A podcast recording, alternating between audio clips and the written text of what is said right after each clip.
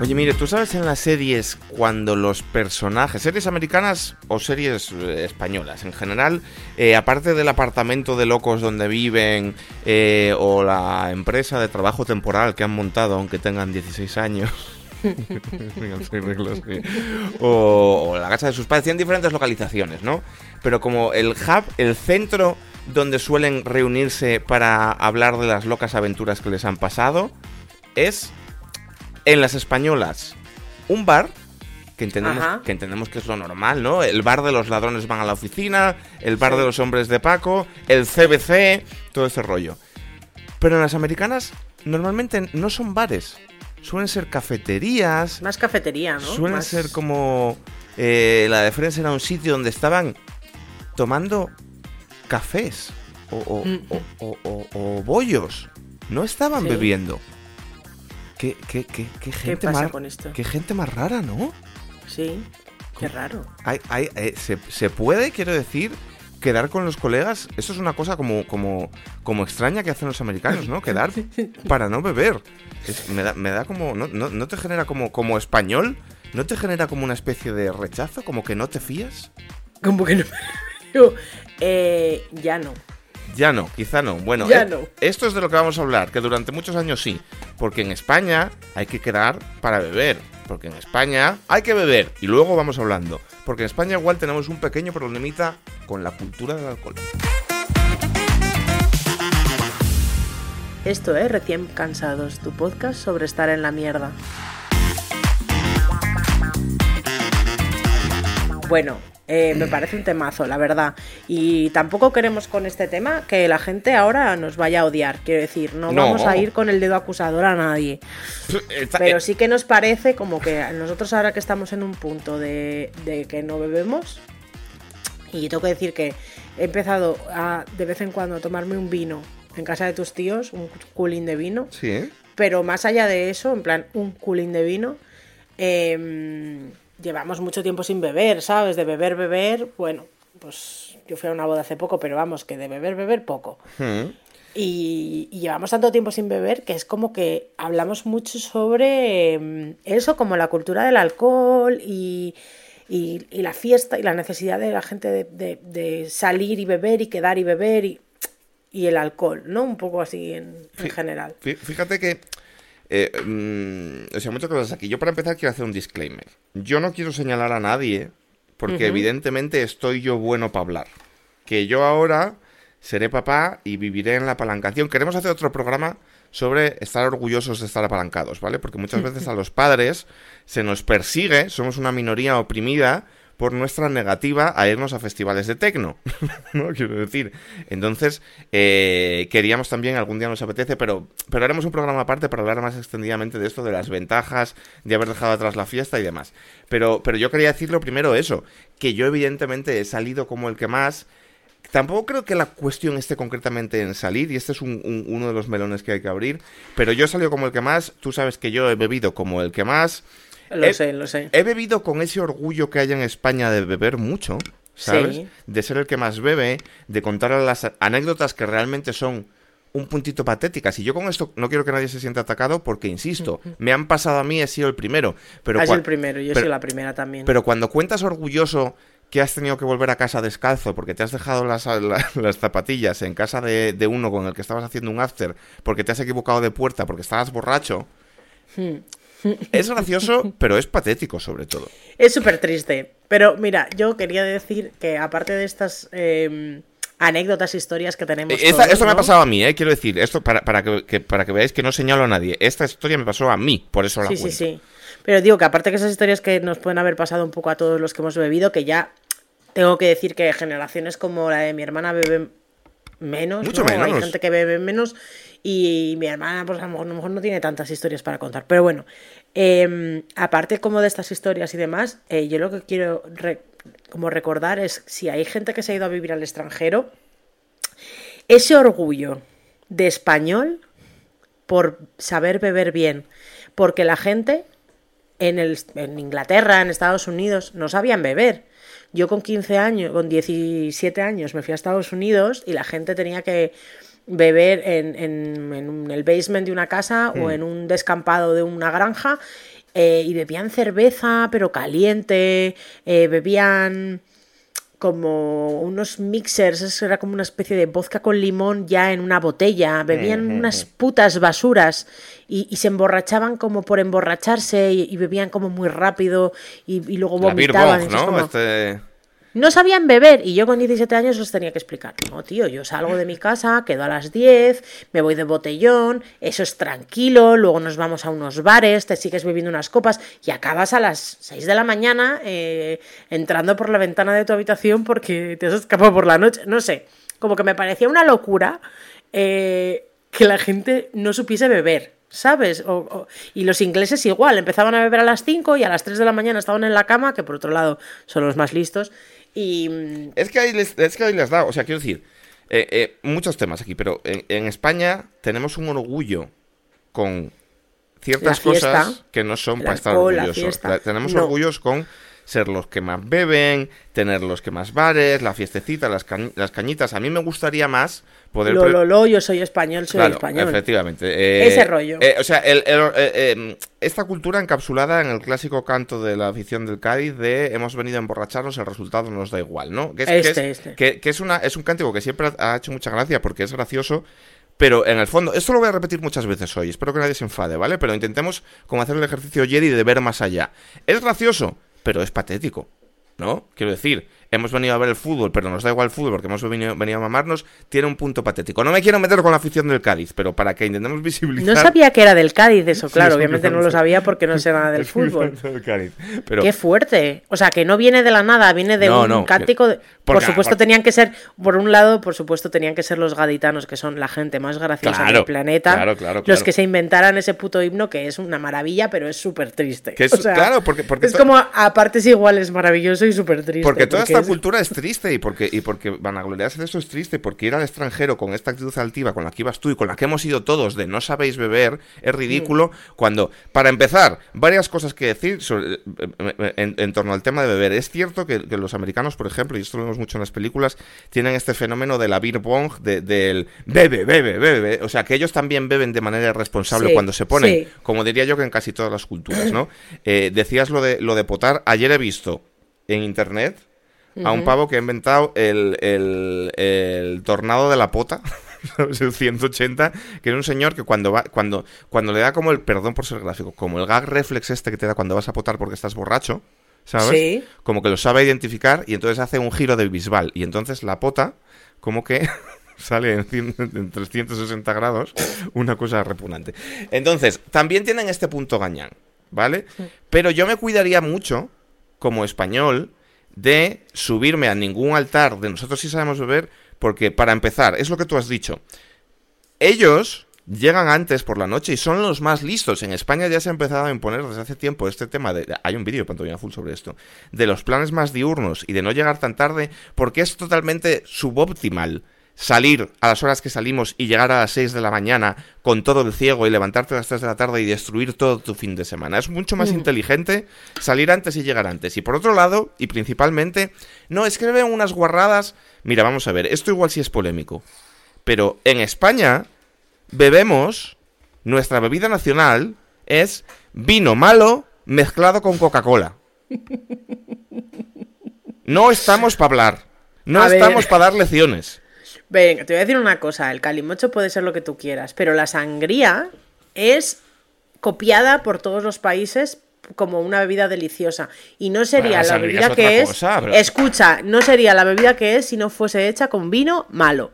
En plan el vino malo es parte de la sangría. Es vino barato que estás aderezando no con Cu- cuyo con sabor, cuyo sabor con frutas al repugnante, eh, cu- cuyo sabor repugnante estás matando con otras movidas. La sangría es un poco menos infrahumana porque no la matas con puta Coca-Cola, sino con frutica. Pero, es que es ponche, es, es como el ponche americano, quiero decir, o el mullet wine. Tú cuando vas a Europa del Norte en invierno tienen puestos de mullet wine, que es vino caliente, que por cierto está buenísimo, que es lo mismo, lo calientan con eh, pera, eh, eh, Vino especiado. ¿Cómo se llama? Eso, sí, tiene especias y tiene frutas y es un vino que está de puta madre y que por cierto te pillas una taja bastante rápido porque eso sube, pues como está caliente sube más.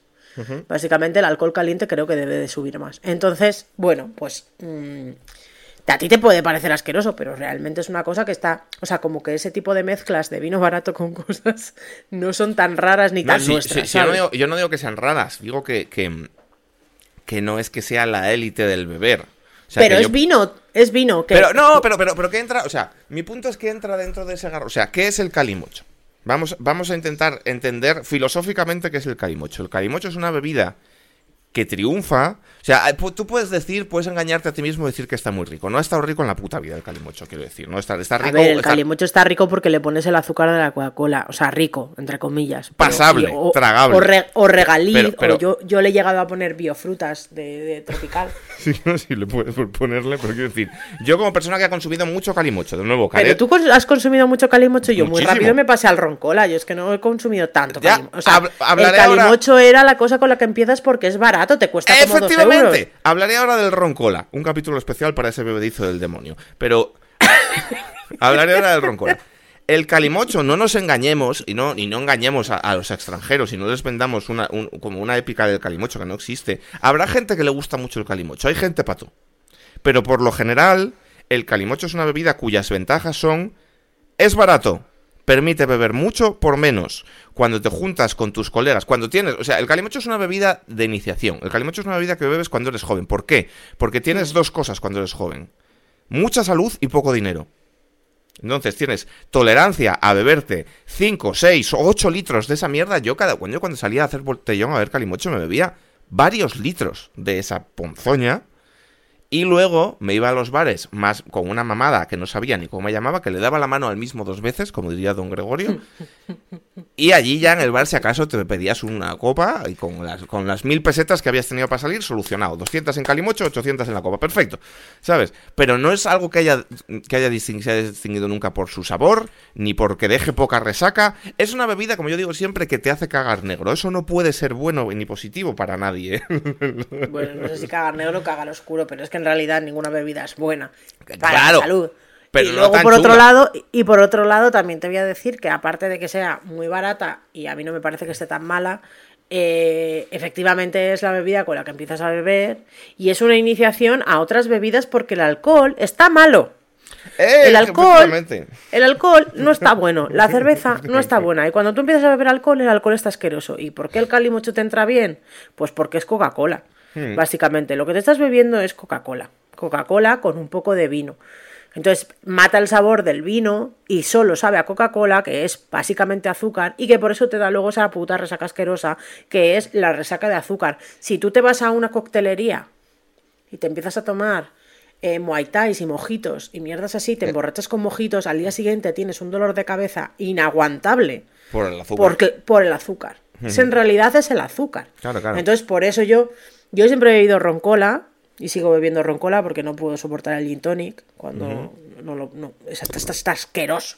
O sea, la tónica es la cosa más asquerosa A mí el del me mundo. gusta, Lo he ¿eh? intentado, pero no puedo con la tónica. Entonces, el gin tonic no puedo. He bebido to- eh, ginebra con zumo de naranja y claro, me pilla unos cogorzones porque solo sabe a zumo de naranja y bebe rapidísimo. Pero yo necesito como esa, esa, esa bebida con gas para, para, mm, para beber más lento. Porque como la bebida con gas no me gusta mucho, es como que me lo rebaja.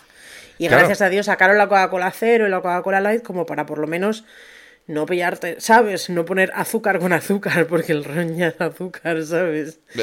Claro, pero todas estas, o sea, todas estas bebidas, todas estas mezclas, esto es un poco lo que yo iba antes, que, que si fuéramos un, perdón por caer en tópicos, ¿no? Pero que si fuéramos a Estados Unidos y fuéramos un, un jovenzuelo francés, ¿no? Ilustrado, que sabe de vinos y tal, pues todavía podría decir, eh, no, es que yo sé beber mucho, porque es que este Cabernet Sauvignon de tal, pero, pero el, el saber beber nuestro, el saber beber que exportamos es el, es el, el del gañán, que se bebe 8 litros de calimocho una noche, porque el calimocho también tenía eh, es- ese punto a favor, no solo ser barato y, y permitir que, que bebías mucho, sino que te permitía, como joven adolescente gañán, vanagloriarte de que habías bebido mucho. Es muy espectacular Ah, el sí. calimocho, quiero decir, porque lo mezclas en una bolsa, ¿sabes? Yo en mis, ¿En bolsa? en mis tiempos ya el punkismo máximo, porque cuando, cuando ibas un poco como de de mm, em, élite, élite calimochera, comprabas, comprabas una garrafa de 5 litros y la vaciabas y mezclabas ahí. Y hacías tu garrafa de 5 litros de calimocho.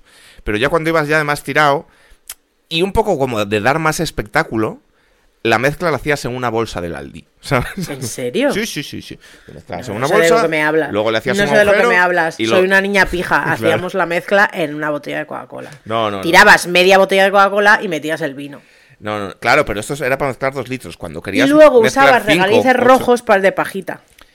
Esto nada, esto es como la gente que le echaba mora y no sé qué. No, lo raw, lo duro. Pero precisamente, fíjate, yo con 43 años, te lo estoy diciendo de broma, pero hay un puntito de Mm. Pero te orgullo. molesta. Hay un puntito de orgullo en ser más gañán y en, y en haberlo hecho de manera más cutre. Y esa es, esa es la épica y el, y- y el romanticismo del calimocho. El ser, el, el llegar a un festival y ponerte a mezclar con los colegas y luego contemplar tu obra y ver esas cinco garrafas de 5 litros que te vas a meter entre pecho y espalda entre tres personas para acabar a las 4 de la mañana sin camiseta en un concierto de Red Hot Chili Peppers. ¿Sabes? Esta es, esta es un poco la movida. Y joder, es lamentable. ¿Sabes? Lo mires por donde lo mires. Y, y- y todas estas bebidas, yo estoy muy de acuerdo contigo en que el alcohol habrá gente a la que le guste. Pero, pero yo voy a expresar un caso personal que creo que no es tan raro y que creo que puede ser el caso de mucha gente en España.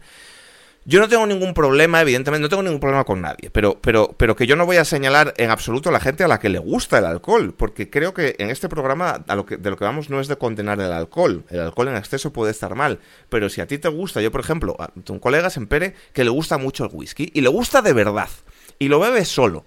Y, y- y- y se gasta dinero en whiskies buenos. Y no hay nada que le haga más ilusión que ir a una whiskería y gastarse 50 pavos en un whisky japonés de no sé qué, tal cual, que le dura media hora, pero lo disfruta como si estuviera en la ópera. A mí eso me parece muy bien.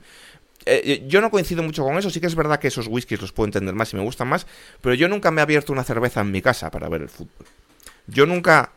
Y tú tampoco. Nosotros no tenemos bebida en casa. Nosotros, que, desde que hemos dejado de hostear eh, afters, el cajón de las bebidas ha desaparecido. O no sé si sigue ahí, pero No está ha, sin tocar. no ha desaparecido, pero lleva sin tocar desde que desde la anterior casa. Quiero decir, Claro. está exactamente está intacto. Está, inédito, no es, no es, no es un, un- un consumible que nosotros necesitemos. No tenemos cervecitas más que para sacar a las visitas, no consumimos alcohol, nada de alcohol. Entonces, mi punto es que tan válida es una situación como la del otro, pero que creo que nuestra situación está mucho más extendida de lo que parece y eso es lo que es un poco grave. Que en España hay muchísima gente como nosotros a la que no le gusta la bebida, porque a mí no me gusta la bebida. Yo si estoy solo en mi casa me puedo beber una Coca-Cola, me puedo beber una Fanta de naranja, puedo beber agua, joder, pero nunca alcohol. Y que sin embargo ha bebido muchísimo. Porque en España hay que beber, aunque no te guste. ¿Sabes? Y porque en España se han acuñado como muchos rollos, lo que yo he dicho al principio, de no, es que la gente... Yo he oído tantas veces ese chistecito, pero no tan chiste de... Yo de la gente que no bebe ni fuma no me fío, jaja. Ya. Parece que es como un... Lo, lo que sería la, la opción sana, ¿no? Una opción como que dirías... Una opción que en otros países verían como positiva. Que un joven no beba, que un joven sea eh, sano, que un joven... Un joven sanote, ¿no? Lo que se suele decir. Sí, En sí. España lo vemos como una debilidad de otros países. Aquí el que no bebe es un gilipollas. Y se bebe mucho por presión social. Y yo he bebido mucho por presión social. Y a mí me, Yo ha di- también. y a mí me ha divertido mucho pillarme ciegos. Pero yo me refiero sobre todo a cuando llegas a, a una terraza, no tienes intención de mamarte, ninguna, estás con tres colegas y te viene el camarero y te dice, ¿qué vas a tomar? Y dice uno, yo una cerveza. Dice otro, yo un gin tonic. Dice otro, "Eh, a mí me pones un, un vino tinto. Y a ti, que te apetece un biofrutas tropical, como estás con tres personas, dices, a mí ponme un Una tercio. cerveza. Mm. Y eso es un poco patético también. ¿Y eso no te pasaba a ti? A mí, claro que me ha pasado, me ha pasado siempre. Me ha pasado siempre desde, te digo más, yo empecé a beber con 15 años, Hmm. fui un poco más despacio que los demás porque yo tenía una enfermedad del hígado y literalmente no podía beber. Y aún así, Y aún así Claro, bebía, fíjate. bebía más de lo que me dejaba mi médico. Mi médico me decía, te puedes beber una cerveza, una cerveza. claro, Y yo me he bebido los culos de los vasos. Quiero decir, yo me he bebido, yo, he bebido. Yo he bebido hasta perder el conocimiento más de una vez. Sí. De Sí. esto de, de- de, mm, el famoso coma etílico. No he tenido coma etílicos, pero he tenido Lo que yo he tenido siempre es muy mala, porque yo, yo viví una época, o sea, no cuando empecé a beber, pero un poco más adelante, apareció eh, el Red Bull, Monster y todas estas bebidas Uh, sí, sí, sí, sí, sí, sí. horribles. Yo ya Entonces, whisky con Red Bull, sí, sí, sí, como que entendías que te subía más o te daba más energía en tu borrachera. Mm. No sé por qué. Era una borrachera Eh, menos paposa porque, claro, eran, estabas... Si, si toma- yo tomaba whisky con Red Bull y me había tomado al cabo de la noche seis whiskies con Red Bull. Entonces, claro, iba como un Claro, avión. Tenía, cuando claro. llegaba a casa parecía que me había drogado, comía techo. Estaba... Bueno, pues, pues entonces la historia era que yo me, me bebía, a lo mejor mm, bebíamos eh, de botellón normal, Mm. con Coca-Cola, pero cuando llegabas a la discoteca o al, bari- al garito o lo que fuera, te pedías con Red Bull. Claro. Te pedías con Red Bull, Red Bull era porque Monster no, no había. Que costaba un euro más. Que te costaba un pavo más. Pero lo valía, porque por lo que fuera lo valía. Claro, ¿Qué pasa? sí, sí, que a mí el, el beber con Red Bull siempre, siempre, siempre me ha generado unas gravísimas y enormes lagunas. Claro. Entonces yo me he despertado al día siguiente en, la, en mi casa, en la cama, o en el suelo del baño muchas veces, porque iba a vomitar. Mi, mi cuarto tenía... O sea, mi hermana y yo compartíamos planta en el chalet y compartíamos un baño. Entonces nuestros dormitorios tenían como una entrada y luego los dos tenían otra puerta al baño. Eh, y entonces yo tenía una litera de aquellas eh, que era solo la parte de arriba. Y a lo mejor me subía a la cama y cuando estaba allá arriba decía, uy, no, no, no, no, no. Y tenía que volver a bajar y me iba a vomitar. Conseguía o no vomitar, probablemente no, porque yo soy malísima vomitando. Y al final me quedaba ahí como apoyada en la taza del váter o tumbada en el suelo porque estaba fresquito. Y además yo tengo que añadir que yo fumaba porros. Y los porros y el alcohol se llevan súper mal. Súper mal. o Claro, sea, claro, súper claro. mal. Entonces, hacía unas mezclas que hasta que no he sido como muy mayor no me he dado cuenta realmente de la locura que era. Y, y me, y, acababa muy mal. Y cuando me mudé a Londres, todavía fue como los últimos coletazos del Red Bull, era que bebíamos, tú fíjate lo que bebíamos, bebíamos Jagermeister con Boost. Joder. O sea, ya ni siquiera bebía roncola. Mi amiga Gal eh, trabajaba en, el- en la embajada de Israel y compraba alcohol con duty free. Y entonces traía el alcohol más barato, que en Inglaterra el alcohol es caro. Sí. Y entonces lo traía a eh, En Inglaterra, normal. en Inglaterra el alcohol es caro, como la mayoría de los países, porque en España Claro, el alcohol pues es, es increíblemente barato, barato. Claro, porque claro. es una cuestión de, de identidad nacional, que esto es Sí, un sí, poco sí, a- a totalmente. lo que te voy. En Esto España, es lo triste, esto es claro, lo claro, triste. en España el alcohol y el tabaco Son más baratos. son más baratos porque, porque es un país basado en alcohol, tabaco, fiesta, ganar elecciones y prometiendo cervecitas. Y, Sí. y- y es- esto, es- esto, es, esto es lo grave de lo que yo quiero hablar. No solo de borracheras juveniles, que es lo que estamos hablando ahora, que, que evidentemente hay que hablar, sino de la cultura del alcohol. Pero bueno, dale, dale. Venga, pues termino, termino y. Pues ella, ella nos traía mm, todos los viernes para salir, traía su botellita de, de Jägermeister que costaría 8 o 9 pavos o 12 pavos, algo así. Y a veces eh, algún vodka o lo que fuera. Y en casa, con nuestros amigos, eh, los compañeros de piso y los amigos de Dani y tal, hacíamos un poco de botellón antes de salir y bebíamos Boost, que era eh, el Red Bull de la tienda de los pakistaníes, que era como el Red Bull barato, que era una botella de litro, y, y, y entonces mm, pues algún ciego me pillé allí, que fue demasiado, y ya dejé de... Ya lo dejé, lo del Boost y lo del Red Bull y todo eso, dije, no, no, de verdad que no puedo, porque es que no, no es responsable, ¿sabes? O sea, que es que no puedo beber así, porque me Claro. voy a...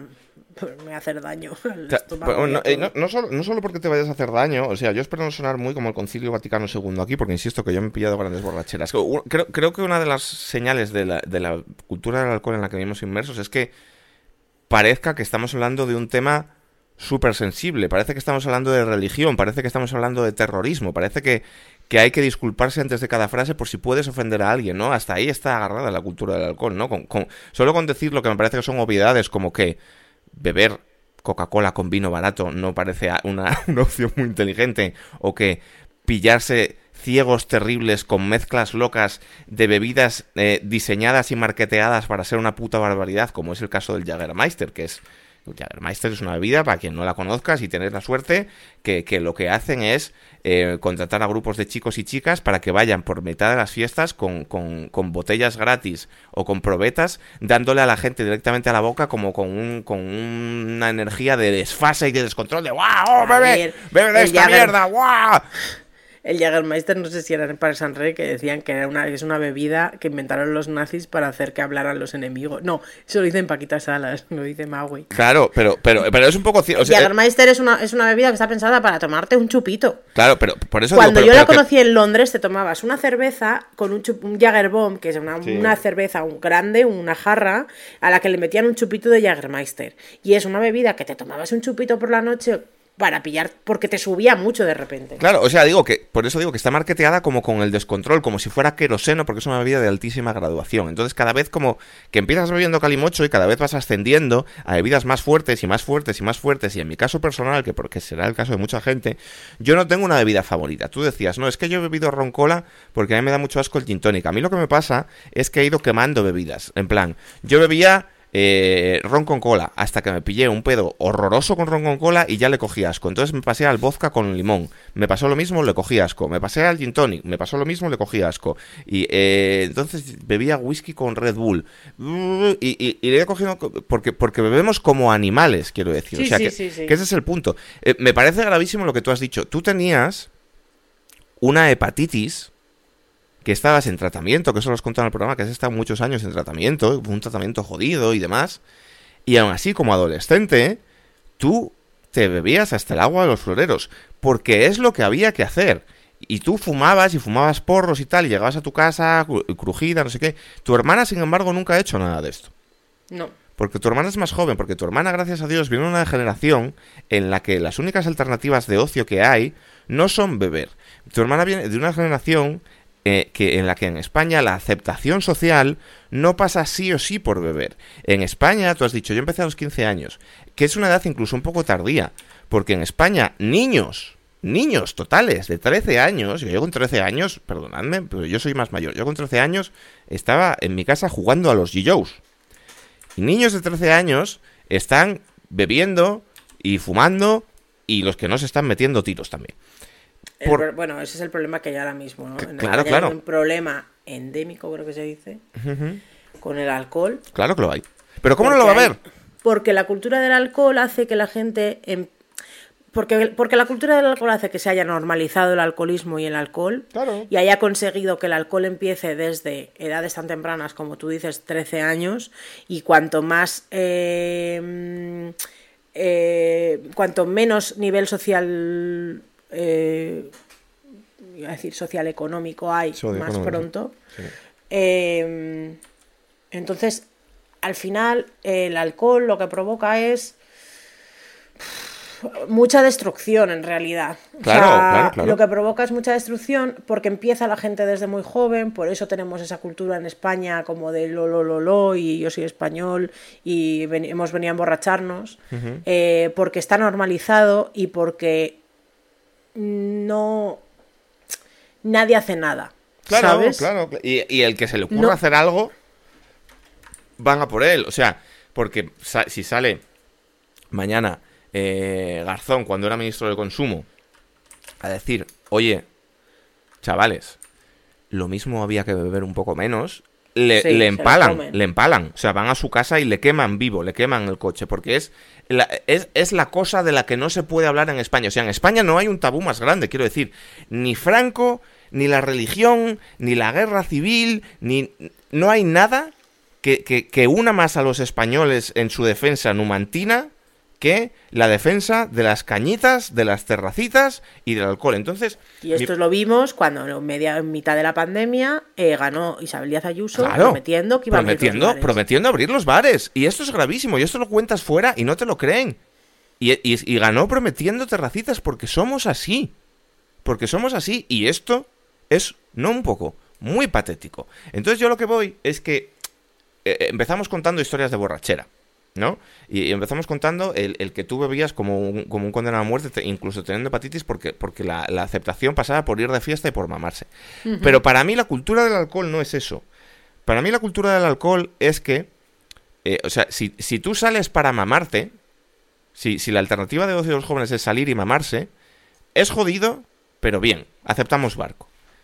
Pero para mí es incluso más problemático la escena que yo te decía antes, la de estoy con tres colegas no nos vamos a mamar, Sí. Hemos quedado para comentar un tema que tenemos que hacer de un curro o para... ¿Cómo te molesta a ti siempre beberte una cerveza? o para o para o, o- o porque vamos a ir de compras y paramos primero en un bar para esperar a alguien y como estoy en sociedad me tengo que beber una cerveza aunque no me aunque aunque no me apetezca el otro día bueno, hace un par de meses se hizo viral como un vídeo de una chica que había quedado con un chico por Tinder Ajá. y decía y llegamos al bar porque esa es otra en España si tú quedas con un chico por Tinder o quedas con un chico del trabajo qué hacéis ir a un bar Claro. Tú no quedas para ir a una exposición, para ir a una cafetería, ir a un bar.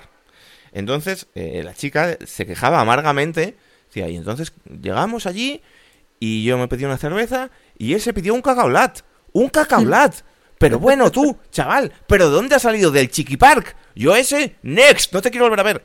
Fíjate, ¿eh? Porque había tenido la, la, la, la ocurrencia de no pedir alcohol cuando le apetecía igual un cacaolat o, o- o en mi- eh, eh, entonces yo lo que voy es decimos que los chavales empiezan a los 13 años a beber ¿cómo cojones no van a empezar a los 13 años a beber? porque que un chaval empiece ya incluso a fumar que puede haber cierto cuando tú empiezas a fumar aunque en España fume todo el mundo y también haya una cultura del tabaco brutal como que lo ocultas de tus padres ¿no? como que Sí. decirle a tus padres que has empezado a fumar es un big deal Sí. un chaval que empieza a drogarse, evidentemente es algo que haces bajo cuerda, aunque sean porros. Es algo que no dices, es algo prohibido. Un chaval que empieza a consumir cocaína es algo que como te pillan, pues se te jodió la vida. Pero tus padres se beben un vinito viendo el fútbol.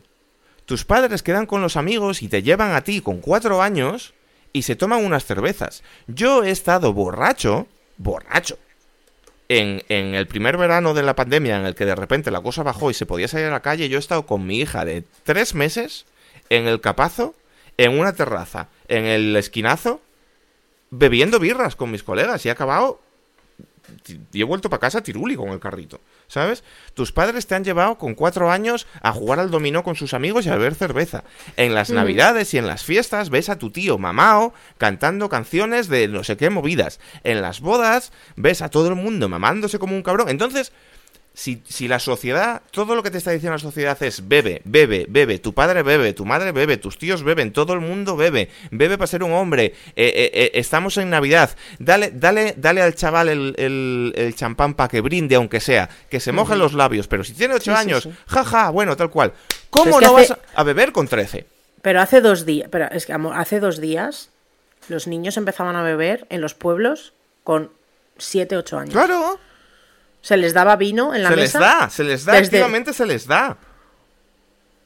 A mí mi padre en su- en su puta vida me dio un cigarro. ¿Sabes? Sí, lo que pasa es que tú al final de lo que se cría, pues Claro, quiero yo- decir, yo veía que fumaban casa y fumar fumaban y guay entonces y no sé qué. fumabas, ¿sabes? No era tan Pero no, es, pero no es lo mismo, no es lo mismo. El, el- el alcohol te lo ponen en la cara, te lo dan, te lo empujan, porque entienden, porque en España se entiende que el estado normal... Tú puedes ser fumador o no ser fumador, ¿vale? Pero nadie se escandaliza con que alguien no fume. Ah, no fumas, bueno, no pasa nada.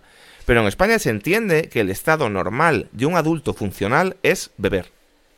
Y que llegará un momento en el que el chaval tendrá que empezar a beber. Porque Pero si es bebemos que yo me, todos. yo me acuerdo de una chiquita que estaba en, en un grupo en el que yo caí durante una temporada de, de chavales.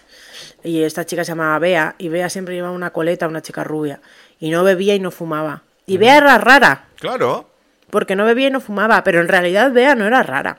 claro que no. Bea era la puta más lista. Era la más lista, porque no bebía, no le interesaba beber. Y si luego más mayor ha bebido, pues es cosa suya, pero no se. No. Claro, claro. O sea, tenía la personalidad más fuerte, no. Efectivamente. eh, no, no cedió a las presiones del grupo, ¿sabes? A mí siempre me sorprendió mucho, ella era más mayor, y a mí siempre me sorprendió mucho como que la gente todavía la presionaba y le decía, "Eh".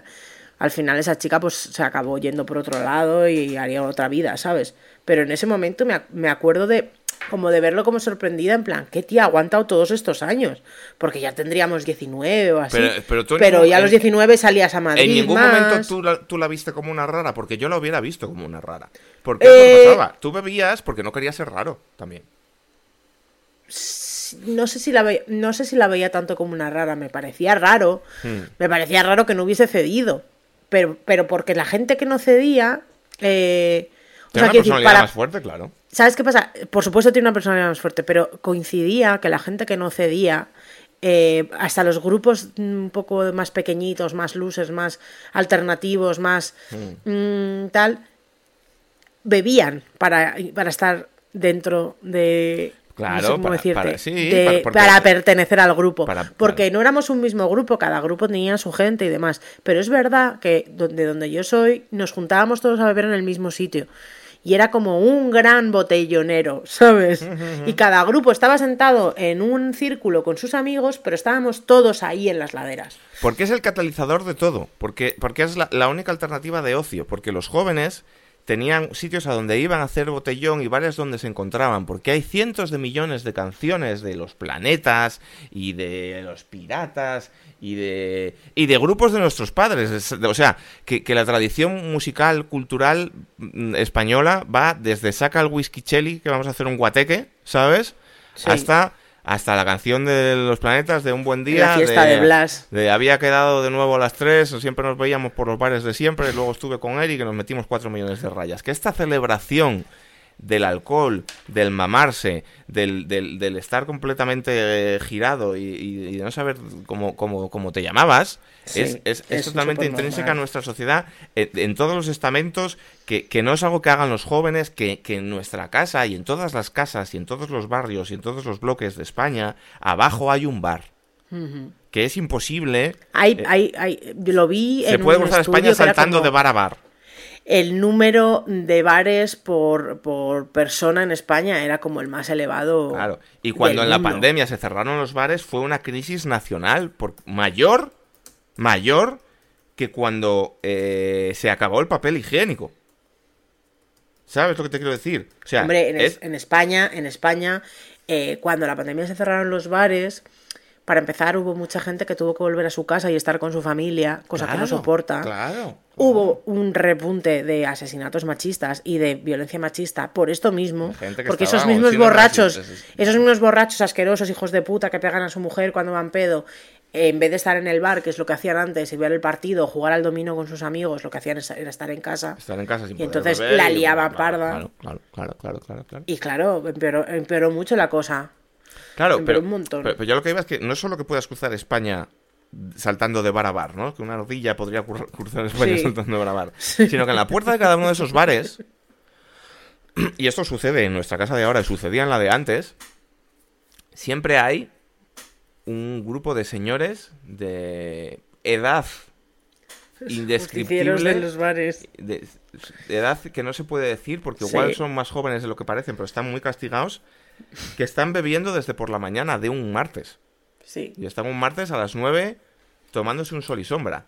Esto es extremadamente típico en España. Mm, Es ¿Sabes? O sea, típico, sí. que, que- que- que la imagen de- de- del, del bebedor no es solo la del bebedor social que se bebe una cerveza de risas tal cual, sino que en España hay muchísimo, muchísimo alcohólico. Alcohólico de verdad. Gente que va a morirse por problemas en el hígado, porque es gente que lleva bebiendo como si no hubiera mañana. En mi familia hay ha habido personas con problemas con el alcohol importantes, ¿sabes? O sea, que no es nada raro de ver, porque es la consecuencia lógica de que eh, el festejo y el gracejo y el centro de las reuniones sociales y todo sea una droga, como es el alcohol, Bueno, pero es que toll, quiero que, decir. que tiene unos efectos devastadores los sobre el efectos del alcohol son horribles para, la, para el cuerpo humano. Entonces, Claro. a mí me lo, si es que a mí me lo decía mi médico, o sea, una, una copa, una copa de alcohol, eh, tu hígado tarda en, en ¿sabes? En filtrarla, en pasarla, Mm. alrededor de una semana, nueve días. Y, y porque, y porque se bebe... Nueve copas. Claro, N, efectivamente, y ¿sabes? por- y porque se bebe Y a la semana siguiente otras tantas. Claro. Por- porque en España, ¿cómo se bebe? En España se bebe de dos maneras. En España se bebe de la manera menos preocupante, que es la de llega el fin de, salgo con mis colegas, hago botellón, me bajo tres cuartas partes de una botella de ron y luego me voy a un garito y me bebo cinco copas y seis chupitos. Hacer esto es una puta barbaridad para el organismo que quiero decir, no hace falta ser médico tampoco. Por eso la gente alcohólica parece más mayor, Cuando- cuando tiene tú- problemas de, de- de órganos. Cuando tú al día siguiente, que es otra cosa que está también muy normalizada y muy celebrada y se han escrito muchas canciones sobre ello, la resaca, cuando tú al día siguiente de hacer cualquier actividad, tu cuerpo está destruido y eres incapaz de pensar con claridad y tienes que estar abrazado a una botella de agua y estás como muriéndote, eso debe ser indicativo de que lo que has hecho no es súper bueno para el body, ¿sabes? Entonces, beber como bebemos, que no es solo beber, beber como bebemos o como bebíamos cuando salimos, es una auténtica salvajada. Pero esa es la parte menos, menos, menos preocupante. La parte más preocupante es la de la gente que no bebe tanto cuando se va de fiesta, pero que por la mañana... La, la gente que bebe, pues lo normal. ¿Qué es pues lo normal? Bueno, pues eh, yo por la mañana me tomo un carajillo, ¿no? Al café le echo un poco de tal para que, para que tenga un poco de, para que tire, ¿no? Luego eh, estoy en el curro y me, me bajo al bar a tomar el pincho y me lo tomo con una cerveza. Y luego, pues me tomo otra cervecilla a la salida con los del curro, ya llego a casa, en casa me tomo un vino antes de comer, como con vino, después del vino un copazo, y luego, pues por la tarde quedo con unos amigos, me tomo tres cervezas y por la noche me tomo un brandy. Para mí eso es una locura. Esta puta locura es el día a día de mucha gente, de muchos millones de españoles. ¿Sabes? Tú conoces varios, o sea, quiero decir, yo conozco, yo, yo, yo he tenido colegas, eh, esto no es solo de, colegas jóvenes que, que, se ponían copazos en casa porque... A ver, yo creo que también eh, la gente que es predispuesta a hacer ese tipo de cosas lo hace ya desde bien joven, quiero decir, luego va subiendo. Es una cosa que va escalando, pero que empieza ya pronto, que es no puedo quedar con nadie si no me bebo dos o tres cervezas. Claro. Eh, no puedo no beberme una cerveza después de salir del curro. No puedo hacerme un descanso sin beberme una cerveza. Eh, no puedo imaginar un mundo en el que no haya unas birras en mi casa la, escena, la escena esta que te conté el otro día, no sé si lo conté en el podcast, el otro día estuve viendo el método Gronholm, que es una peli española sobre una super empresa que hace un método súper agresivo para seleccionar personal, ¿no? Y hay diferentes arquetipos de, de, ejecutivos. Está el ejecutivo moderno, el ejecutivo pijo, no sé qué, y está el ejecutivo español, que es un poco, es Eduardo Fernández, ¿no? Haciendo de macho español. Y hay un momento que le sacan el catering en una pausa del, del método para comer. Y hay cerveza sin alcohol, porque les dicen, en esta empresa eh, tenemos esta... no se puede consumir alcohol dentro del edificio.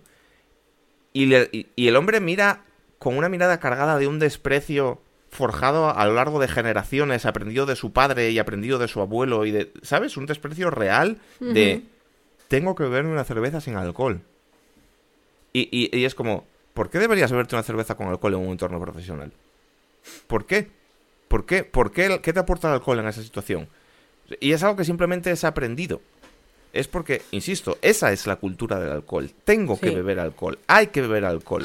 El alcohol es primordial, es necesario, es lo que hay que hacer. Vamos a ver, el alcohol al final es una droga, quiero decir. Claro, Cuando tú bebes mucho alcohol, necesitas mucho alcohol, porque la única manera de pasar la resaca del alcohol es con más alcohol.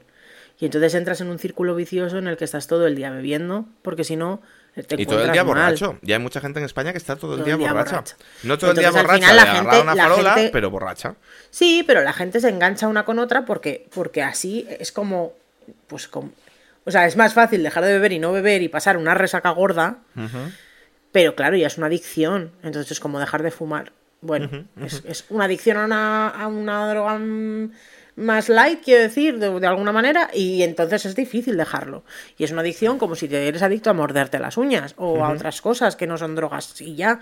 Pues es que, quitárselo es difícil y al final pues la gente cree que es más sencillo em, pues lo que hacen ellos, que es seguir bebiendo. Porque como en España está medio aceptado... no, no, está eh, totalmente aceptado. O, o, o puede pasar, quiero decir, pasa sin pasa sin pena ni gloria que tú seas un alcohólico, a lo mejor en tu casa no te dicen nada, pues vale, pero bueno, no sé. Es que fíjate, yo te iba a decir, está, está, está, está totalmente aceptado a nivel que quizá no esté aceptado presentarte borracho al trabajo, pero es que sí está aceptado presentarse borracho al trabajo. Yo he ido, he ido de doblete a trabajar muchas veces y mi jefe ha visto que venía apestando a licorería y se ha reído.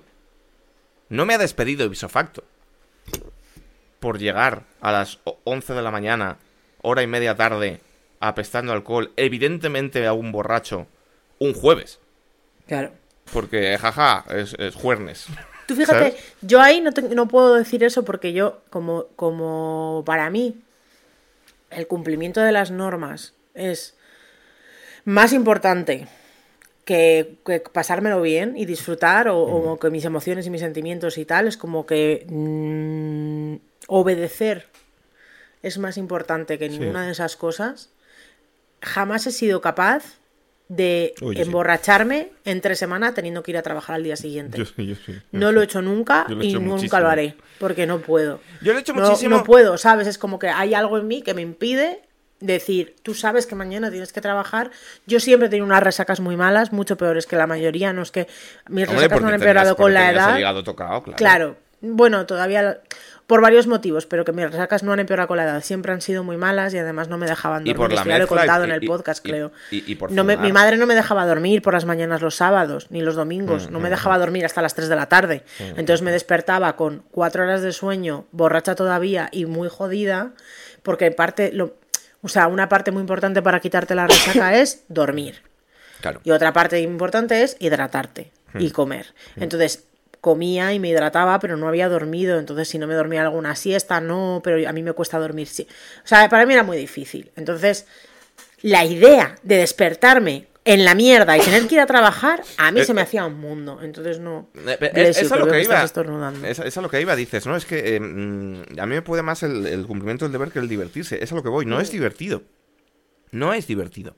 Yo lo he hecho porque se me ha ido la noche de las manos, por pues lo que digo, por presión social, porque he quedado un miércoles con unos colegas y nos hemos tenido que tomar una caña y después de una caña viene otra y después de otra y porque y al final te lías porque también te hace gracia, joder, va, al final por, por, por ese gañanismo ilustrado. Y luego he ido a trabajar y he pasado días de los peores de mi vida. Delante del ordenador con el tiempo congelado. el tiempo congela, eso te iba a Los- decir, los el minutos- No pasa. Los minutos duraban horas estando enfermo, realmente enfermo, y teniendo que permanecer allí intentando...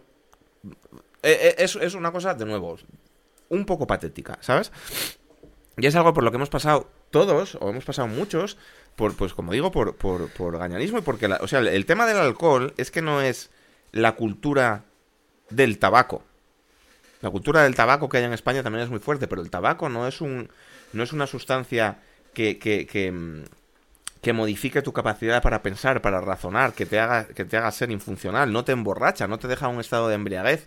Ah, tú has hablado antes de lagunas. Es que e- e- es, es muy bárbaro el asunto, porque el, el- el cómo salimos y, el, y, el, y la cantidad en la que bebemos y el cómo se van a gloria el haberse bebido hasta el agua de los floreros y todo este rollo, implica que durante muchos años, esto va un poco según la persona, pero por lo menos en mi caso, yo salía y no sabía lo que hacía esa noche. Gran parte de la noche no sabía lo que había hecho. Y eso era una cosa normal. Levantarme al día siguiente con un hueco enorme entre la una y media y las seis de la mañana era business as usual. Sí. Esto es una salvajada. No ya para el cuerpo, no ya por lo mal que te pueda sentar, no ya por cómo estés dejando tu hígado, no ya por la resaca, no ya porque todo esto convertido en, en, una, en un hábito que, que vas a mantener durante años, porque yo conozco mucha gente que se ha planteado dejar de fumar, y yo conozco mucha gente que ha dejado de fumar, yo he dejado de fumar, pero ¿cuánta gente conoces que se plantee dejar de beber? Eh, pues no sé, gente que a lo mejor mm, ya tenga un problema serio con el alcohol, pero vamos, no. Mi no punto es que mi punto es que hay muchísimo, o sea, el porcentaje de gente en España que tiene un problema serio con el alcohol es muchísimo más amplio del porcentaje de gente que se reconoce que tiene un problema con el alcohol. Un Sí, problema sí, con sí, el alcohol tiene claro. todo Cristo. Claro, todo claro. Cristo. Y la gente no se planea, o sea, que, eh, por ponerte como un ejemplo, no es que tenga, no es que la gente que deja de fumar porque se fuma cuatro cajetillas al día y es un chain smoker tenga un problema con el tabaco. Gente que fuma ocho pitis al día deja de fumar porque fumar ocho pitis al día es tener Mm. un problema con el tabaco. Pues es que no, no ser un alcohólico rollo Nicolas Cage en Living Las Vegas, que le dan temblores, sino la gente que te he dicho antes, que a lo largo del día igual el tol de cosas que se han bebido son dos litros de cerveza y tres Sí. Esa gente tiene un problema con el alcohol. yo, Claro, yo tenía un problema con el alcohol porque yo era incapaz de salir y beberme seis copas, siete copas. Yo no podía salir y beberme dos cervezas. No podía hacerlo, no podía hacerlo. Uy, no, tú has sido malísimo, la verdad, y te ha costado muchísimo. Claro, entonces, esa gente no se plantea dejar de beber. Es muy raro ver eso. Y eso normalmente es una costumbre que se mantiene hasta los 50, hasta los 60, hasta donde tires, ¿sabes? Y, es una costumbre que implica barbaridades como esta, como salir por las noches y no saber lo que has hecho. Y eso puede tener consecuencias jodidas no solo en tu salud, puedes acabar muerto. ¿Sabes lo que te quiero decir? Puedes Ya. acabar tirándote de un sitio. Puedes acabar haciendo cosas de las que te arrepientas mucho. Yo he hecho cosas de las que me arrepiento un montón. He metido mucho la pata con colegas. He hecho, he, he- he hecho cosas patéticas de, de- de acercarme donde un pavo de un grupo que no lo conozco de nada y decirle, ah, tú el que le pusiste los cuernos a tu novia porque me lo habían contado. ¿Sabes? Como de, de comportarte como un gilipollas absoluto. O sea, yo siempre pongo el mismo ejemplo, que es eh, estar, estar borracho a ese nivel en la calle, es coger tu cuerpo y tu vida, coger las llaves y dárselas a un loco durante unas horas. ¿Sabes? Tú le darías las llaves de tu casa a una persona que esté demenciada y le dirías, nos vemos el domingo. Pues eso es lo A que ver, haces. Obviamente no. A ver, sí, claro. No, o sea, quiero decir, sí, eso es lo que haces. Eso es lo que haces. Y al día siguiente te enteras de lo que ha pasado. Que le dije que a quién, que le metí morro a quién. Eso a ti te ha ¿Que pasado acabé- mucho. que acabé dónde? pasado- a mí eso me ha pasado cuando te digo, hablo de lagunas, ¿sabes? Mis Claro. lagunas eran que me decían al día siguiente, bueno, ayer... En las no- lagunas no te ibas a la biblioteca a leer a Proust. Yo era una persona, o sea, yo siempre he sido una persona que, de alguna manera, por no perder el control, nunca me he emborrachado demasiado. Pero sí. cuando pasaba esto, cuando bebía Red Bull, entonces es cuando descontrolaba. Y entonces me emborrachaba mazo, ¿sabes? Y hablaba con desconocidos y era súper simpática y demás. Que eres una cosa, pues yo qué sé, como cuando he tomado éxtasis, ¿sabes? Iba por los festivales hablando con la peña y uh, porque mm, para mí, yo que tengo una cierta vergüenza, para mí perdía esa barrera social, veo que a ti te pasaba lo mismo. Claro, Pero tú es no que tenías tienes, como esa necesidad de controlar, no emborracharte demasiado, que yo sí que tenía siempre. Yo al revés, yo tenía como un drive. Yo, yo, yo llegaba un momento en el que estaba empeza- empezaba a estar como pedo y, y- y empezaba con una compulsión de necesito más, más, más, más, porque quería llegar cuanto antes a ese estado de euforia que viene al principio. Cuando estás justo pedete y sales del bar cantando, ah, no sé qué, y te lo estás pasando como mejor que en tu vida. Dura 10 minutos. Justo después de eso empiezas a hacer el gilipollas. Y esto es así. Y es así. Y yo he pasado mucha vergüenza. Al día siguiente, ¿no? Mucha vergüenza. Este, este rollo de no querer hablar con tus amigos porque, porque te da vergüenza cómo te comportaste, porque te vienen flashes, porque, uf, ¿qué, esto- qué- qué le dije a Jorge? ¿Cómo? ¿Qué? ¿Sabes? Ya. Y he pasado mucha vergüenza y muchos días atormentado, o sea, en una situación que no le desearía a nadie, porque estás jodidísimo físicamente, en la mierda, encontrándote fatal, y como con una vergüenza encima porque no sabes lo que has hecho y todo lo que imaginas es y probablemente sea mucho menos grave de lo que imaginas pero tú lo que imaginas es lo peor y ven- entonces Pero tú, no, pero tú, por ejemplo, no, no pedías que te hicieran un report al día siguiente. a veces sí a veces no En plan, oye, ¿qué pasó ayer? En plan, ¿cómo la lié? ¿Qué, qué dije? Cuando sentía que había sido demasiado grave lo que hacía era no quedar con mis amigos durante un mes y medio ¿En serio? sí sí porque estaba avergonzado A ver, yo nunca he sido demasiado grave, ¿sabes? En ningún caso ha sido demasiado grave. claro no no, no en ningún caso había sido demasiado grave pero yo me avergonzaba mucho Ya. Esto ya los isus que tenga cada uno. Pero, pero, pero eso- o sea, yo, yo a lo que voy es que. Que todo esto sea una moneda tan común como hasta el punto de que el 100% de la gente que está escuchando este podcast lo está reconociendo y se está reconociendo en ello, salvo el oyente que no bebe, que habrá uno o dos. Es grave porque. Mira, a, a mí me pasó el otro día jugando al juego de Spider-Man, ¿vale? En el, en el videojuego de Spider-Man hay un momento. No entiendo la relación. Eh, pues tú- tú verás. En el videojuego de Spider-Man hay un momento en el que eh, quedan todos los amigotes, ¿no? Quedan Peter Parker y Miles Morales y el hijo de los Osborn, ¿no? El Harry, Harry, Harry, el mítico de las Sí, películas, Harry. y MJ y tal, toda la pandilla. Y dicen, vamos a pasar la mejor noche de nuestras vidas. ¿Y sabes lo que hacen? Van a la feria. Y en la feria se suben en, la, en el toro mecánico y, se, y le pegan un puñetazos a la cosa esta de haber mide tu fuerza y, y se tiran unos triples en unas barracas y tal y cual. Y están todo el rato en plan, guau, qué bien me lo estoy pasando, no sé qué tal cual. Y yo no podía evitar, mientras veía todo aquello, pensar, vaya losers. Porque en las series, en las series americanas, Es verdad que es. en las series americanas, cuando quedan con una chica, cuando en Cobra Kai eh, el chavalín queda por fin con la chavalita del dojo rival, porque se Sí. gustan, van a jugar al minigolf. O a los coches de choque. O a los bolos, sí. O a los bolos. O quedan para comer unos gofres. Nunca beben. Nunca, jamás beben. no tienen relacionado el quedar con alguien para conocerse o el salir a pasarlo bien con beber. Y desde aquí, incluso yo, que ya no bebo y que hace mucho que no bebo y que, y que me he dado cuenta de que mi vida es mejor por ello y que no quiero tener una resaca nunca más en mi vida, que, me, que, no, me, que no me merece la puta pena y que tal, veo Todavía esta, ves veo esta imagen de. Spider-Man y digo, son unos losers, porque llevo 43 años de educación, ¿sabes? Y de... Y de, y de de, mm, ¿Cómo se dice esto que dicen que le hacen a los niños? que le- les... De adoctrinamiento. Ah, no entendía. de qué- de- de adoctrinamiento con No el alcohol que y no puedo decir. evitar ver a unos jóvenes, a unos chavales de 16, de 18, de 20 años por la noche sin un vaso en la mano como unos perdedores. Y esto La primera vez que he visto yo en una serie eh, algo parecido al, al tipo de, de- de entretenimiento que tenía yo de adolescente ha sido en Euforia cuando están en la feria, cuando son las fiestas Hmm. y están en una feria, están unos drogados y otros alcoholizados. Y eso es lo más parecido. Y por otro lado, también eso es la realidad. O sea, quiero decir, en Estados Unidos hay alcohol. Claro y, los, que hay. ja- y los jóvenes beben.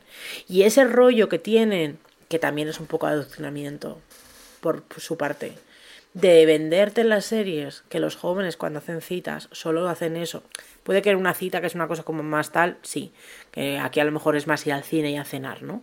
Pero pero ese rollo que tienen como de intentar siempre enseñar a los adolescentes como puros y que no beben y que no hacen nada, también es un poco porque así mantienen controlados a sus jóvenes, que son los únicos que no pueden beber hasta los 21 años. Bueno, pero, pero, pero, pero me parece bien. O sea, quiero decir que les den esa imagen de. eh, eh, versus la imagen que damos aquí, que es la de Fiti y, y el, otro de los serranos mamaos. no- no voy a decir que me parece no está guapísimo. ¿sabes? No, no voy a decir que me parece que una cosa es mejor que otra y creo que tampoco ni siquiera debería ser una cosa intermedia. Creo que lo suyo es un poco más positivo. Pero por Claro. otro lado, ellos trabajan demasiado el, el, eh, la prohibición absoluta de algo que hace que la gente lo quiera Claro, más. que hace que la gente lo quiera más. sí, sí. Aquí eh, no se puede beber hasta los 18, pero todo el mundo bebe desde los 13 o 14 o 15 años Mm. y nadie dice nada y, a- y hay, y hay cada vez hay más gente que no bebe, porque para cada vez más gente no tiene sentido beber. Sí, porque gracias a Dios están. mm, No sé si es por las nuevas tecnologías, no sé si es porque la gente, porque los chavales han sustituido el alcohol por el lolillo, que es algo incluso peor. Ya, No. bueno, no sé. no lo sé, pero la cuestión es que esto se nota, que las nuevas generaciones ven menos. Mira, yo esto, ¿sabes dónde lo noté? Em, yo una vez me fui a un festival en, en Las Vegas, que era un festival de música electrónica mega loco, que Sí. parecía aquello Mad Max, con cúpulas que echaban fuego y gente semidesnuda, y era una cosa, era una cosa para verla. Em, que- pero era el típico ambiente donde tú esperarías, si esto fuera en España, bueno, si esto fuera en España sería como la cuasella, ¿sabes? Toda la gente metiendo todo tipo de drogas intravenosas y la- el desfase máximo, el Sodoma y Gomorra. Em, y yo fui a esto, a este rollo con en un grupo con, con varios youtubers y tal. Y estaba Rubius, y estaba Mangel, y estaba Lesbi, toda esta peña, ¿no? Y, y llegamos allí al festival. Y yo instintivamente lo primero que dije es, bueno, vamos a beber, ¿no? Eh, ¿Cómo se bebe aquí? ¿Cómo va? ¿Cómo es la mecánica? ¿Cómo se compran los minis? El concepto del mini español, ¿no? De un vaso del tamaño de la cabeza de un niño chico, ¿no? Y, llamarlo mini, jaja. Porque esto es pequeño para mí, jaja. ¿Sabes? Y, y estos chavales, que, que son más jóvenes, no tenían especial interés en beber. ¿Sabes? Querían ver a los grupos. Habían venido a ver a, a, a Skrillex y a no sé qué hostias. Igual. Rubius igual se vio una cerveza en toda la noche. Y yo internamente estaba frustrado. Porque era como, ¿de verdad no nos vamos a mamar? Mm. Estamos en un festival de techno en Las Vegas viendo a, Richie Houghton y no sé qué tal cual. ¿Y no vamos a ir tan pedo que no nos acordemos cómo se llaman nuestras madres? Probablemente lo hubieses necesitado porque el calor que debía hacer ahí era extremo. Extremo, sí, Pero- sí. infernal. Pero y- y- y- y- lo y me entiendo, resultó una ¿sabes? cosa Es muy- gente muy chocante. Y, y es como, de- mira, mira, tía, yo, yo he visto, ya que digo Richie Houghton, yo a Richie Houghton le he visto tres veces. No sé recordar un solo fotograma. Las tres veces llevaba tal mierda encima que no le he visto. Es que claro, yo a esa gente... No, no le he visto. Ir a ver a Richie Houghton, es que yo a Richie Houghton ya le he visto tres mil veces y voy a... un- Si le estoy viendo por casualidad en un festival en Las Vegas, créeme que me va a dar igual Richie Claro, pero, Houghton. pero- pero no digo porque te digo a Richie Houghton, pero quiero decir que, que, que, que ellos iban a ver las sesiones. Yo he visto a muchos DJs que no les he visto porque estaba cocidísimo. Ya. Entonces me estaba pareciendo de locos no ir allí a estar cocidísimos y hacer el hijo puta. Bueno, ¿sabes? sí les has visto, pero ibas cocidísimo y has bailado y has estado como... Pero no me acuerdo de nada. No te acuerdas, claro. Entonces, esto- estos chavales que son más jóvenes y que son de otra generación no iban con, con, con la garrafa de 5 litros en ristre ya preparados para mamarse como los hijos de puta. Iban de otra manera. Incluso una alternativa de ocio relacionada con la fiesta y tal, como es un puto festival de techno en Las Vegas, quiero decir, no es una congregación de los maristas, iban de otra manera. No es necesario que me beba 18 birras, me voy a beber una. Y me parece mucho más, más, más positivo. En su momento me pareció horripilante y estaba frustradísimo y, est- y, y, y- y- y- y pillaba tres cervezas para mí solo y tal, y estaba ahí dando el cantazo, porque yo me he educado en salir así y en que hay que salir mamado al- a, fuego, ¿sabes? Y es muy triste, entonces creo que en ese sentido hay cierta esperanza, pero, pero va a ser un choque generacional importante. Yo creo que hay cierta esperanza y que será un choque, pero, pero también eh, poco a poco pues tendrán que ir cerrando bares. Lo he buscado porque no me podía quedar con la intriga, obviamente, del número de bares que hay por persona en España. Récord mundial, con más bares y Claro, restaurantes claro. del mundo. Eh, uno por cada 175 personas. Es que es fuerte, ¿eh? Más de lo que cabe en un bar, quiero decir. Es fuerte, es fuerte. Es fuerte es porque además en esas 175 personas se incluyen niños, ancianos, ¿sabes? Sí, sí, claro. O sea que... que- Entonces, bueno, pues nada, eso. eh, yo creo que sí que irá cambiando poco a poco. Lo iremos viendo con. Pues no sé, a lo mejor para, para cuando nuestros hijos sean mayores ya no ni siquiera beben, ¿no? Aunque creo que aquí en Villalba pues hay bastante, bastante eh, cultura del alcohol en las fiestas, pero, Mm.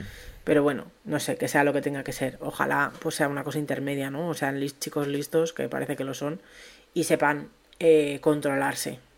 ¿Sabes lo que pasa? Que, que yo ahora pensando en esto, también pienso, joder, pero yo me lo he pasado bien. A mí me gustaría que, ¿no? Con este rollo como romántico de, pero igual esto desde nuevo es la cultura del alcohol hablando, pero a mí me gustaría que, que, que se pillasen algún pedete, que, que hicieran alguna tontería, que no vivan como monjes, que...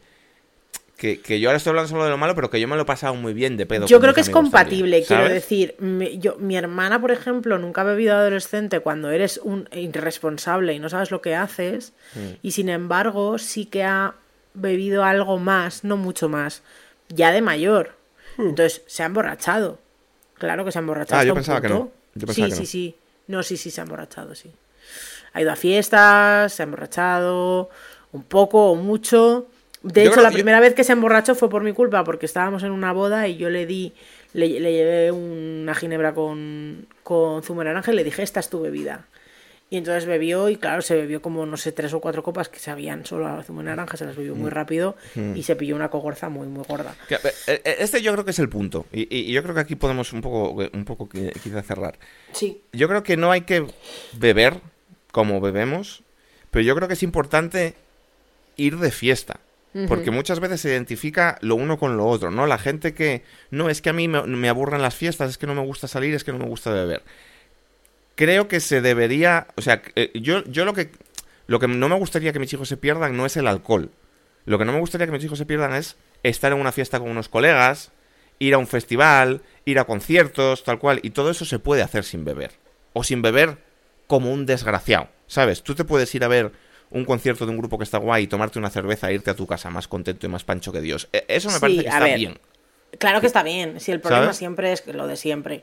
Salir, no beber y salir con gente que sí que bebe. Que va cieguísima. Es un muy- poco rollo. Quiero Claro, decir, claro, claro. yo lo he hecho, me ha pasado, he salido contigo como las grecas y yo no habiendo bebido. Y es un, un coñazo. Y lo siento, cariño, pero es un poco una puta mierda. Porque Claro, estás aguantando a gente borracha diciendo tonterías. Claro, Y esto me lo ha dicho mi madre toda la vida, porque ella nunca ha bebido hasta ya que se divorció, eh, que no soportaba salir porque al final era eso. Entonces yo entiendo que de vez en cuando salgas, pero si tú sales con tus amigos y unos beben más y otros menos, pero otros mucho, pues Mm. que muchos son un coñazo. Los Claro, que beben pero- menos, menos. Eh, pero si todos cultura. sois gente joven que no bebe mucho, pero a lo mejor se te da una vuelta y se bebe dos birras y sale a una fiesta y se lo pasa pipa, pues me parece maravilloso, Claro, ¿sabes? claro, claro. Eh, ese es el modelo que a mí me gustaría para mis hijos, ¿sabes? Claro. Que vayan, que vayan a una fiesta y se llevan dos birras y se lo pasen pipa. Ah, claro, claro, yo no quiero que, Claro. que estén ahí Que- haciendo inconscien- ¿sabes? Claro. Locuras por culpa del alcohol. Que luego bueno. tienen que mezclar mm, ron el velero con pitusa cola en una bolsa del super y no sé qué. Pues, yo. Pues es lo que hay. Si los demás hemos sobrevivido, pues sobrevivirán, pero no, me, Pues hace claro particular, no me hace particular ilusión. ¿sabes? pero bueno, es claro, es que también desde una perspectiva de padre, es lo que tú dices, ¿eh? Soltar a un adolescente embrutecido que ya es irresponsable de, de fábrica, Mm. Mamado hasta las putas trancas, es que es que tiene que imponer respeto, es que igual no vuelve, ¿sabes? No sé. Eh, da miedito, total, en general, que esperamos no haber levantado ninguna ampolla, esperamos no haber... eh, eh, hemos intentado no ser faltones con nadie ni nada. Amigos que bebéis, este programa no va para meteros con vosotros porque no queremos enemistad con toda España, pero sí que creo que es importante reflexionarlo un poco. Y además estoy seguro que, que- que muchos vais a estar de acuerdo porque es innegable, vaya. Eh, así que nada, quizá apretar un poco menos el acelerador. ¿no? Y puede ser un poco el, el- el punto dulce.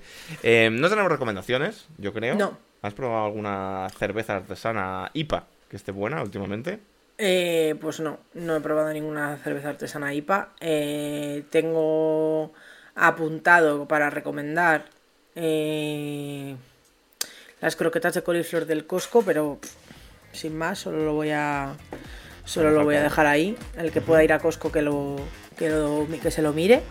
Y, y nada, pues no sé, está bien, hemos, Ya está, ya está. un montón de vamos, cosas. vamos, nos vamos, nos vamos. Este es el programa de esta semana. Eh, la semana que viene habrá programa. Segurísimo. ¿Sabéis por qué lo sabemos? Porque lo vamos a grabar ahora mismo. Un besito. Hasta luego. Hasta luego.